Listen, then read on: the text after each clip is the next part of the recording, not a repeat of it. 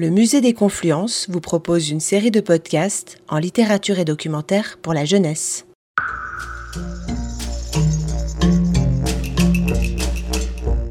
Charles Darwin, Une révolution, est un documentaire illustré, écrit par Annabelle Kremer et dessiné par François Olisleger. Il est paru en 2015 aux éditions Actes Sud Junior avec le concours de la Cité des Sciences à l'occasion de l'exposition Darwin, l'original. Il est préfacé par Guillaume Lecointre, enseignant-chercheur systématicien, professeur au Muséum d'histoire naturelle et référence scientifique de l'exposition du parcours permanent Espèce, la maille du vivant du Musée des Confluences.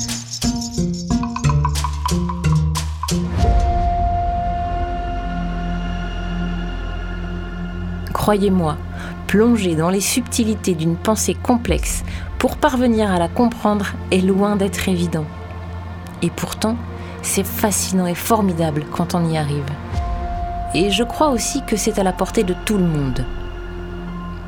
Ce documentaire nous le montre, tant il est simple, essentiel, subtil et précis dans sa conception.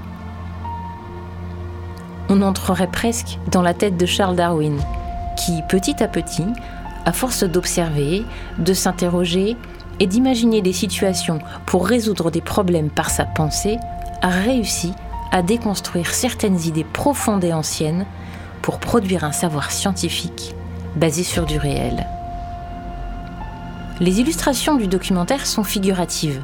Elles ne sont pas encadrées et n'ont de limite que le bord de la page du livre, offrant au lecteur de larges perspectives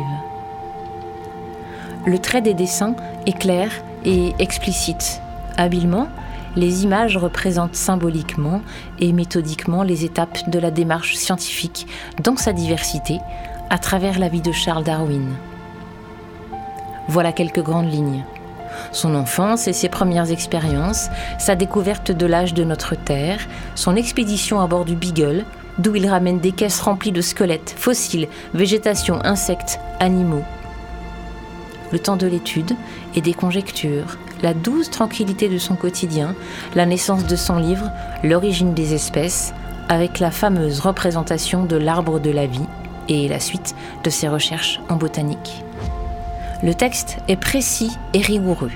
Il procède patiemment à l'élaboration de notre pensée pour nous faire entrer dans la tête de Darwin, ou presque pour nous faire comprendre que cet immense scientifique n'a pas eu en une seule fois l'idée de génie révolutionnaire, mais qu'il a au contraire travaillé longuement, qu'il s'est appuyé sur les sciences pour étayer ses intuitions. Avec Darwin, tous les êtres vivants sont issus d'un unique arbre généalogique.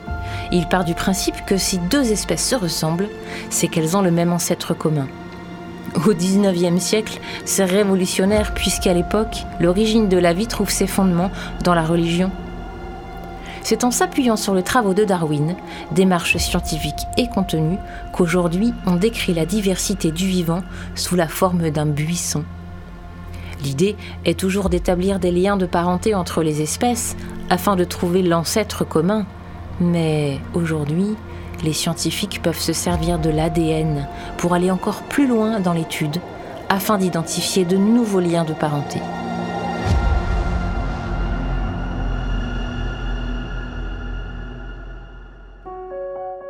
Au musée des Confluences, nous avons choisi de vous parler de ce livre car il fait écho à l'exposition Espèce, la maille du vivant, qui explore l'histoire des représentations du vivant de l'Antiquité à nos jours. Aujourd'hui, grâce aux travaux de Darwin, la science montre que l'homme est une espèce au même rang d'évolution que toutes les autres espèces actuelles. L'image des liens de parenté n'est plus celle d'un arbre, mais d'un buisson. Annabelle Kremer est professeure. Elle forme aussi les enseignants à la démarche d'investigation en sciences et technologies en les mettant au contact de la science vivante. François Olisleger est dessinateur de presse et de bande dessinée. Il aime faire des expériences avec son dessin et le principe de la narration avec des cases. Il cherche comment faire de la BD en volume. Ce documentaire peut se découvrir à partir de 9 ans et on peut largement le relire toute sa vie. Création de Lisa Bienvenue et Radio Royan Vercors. Musée des confluences.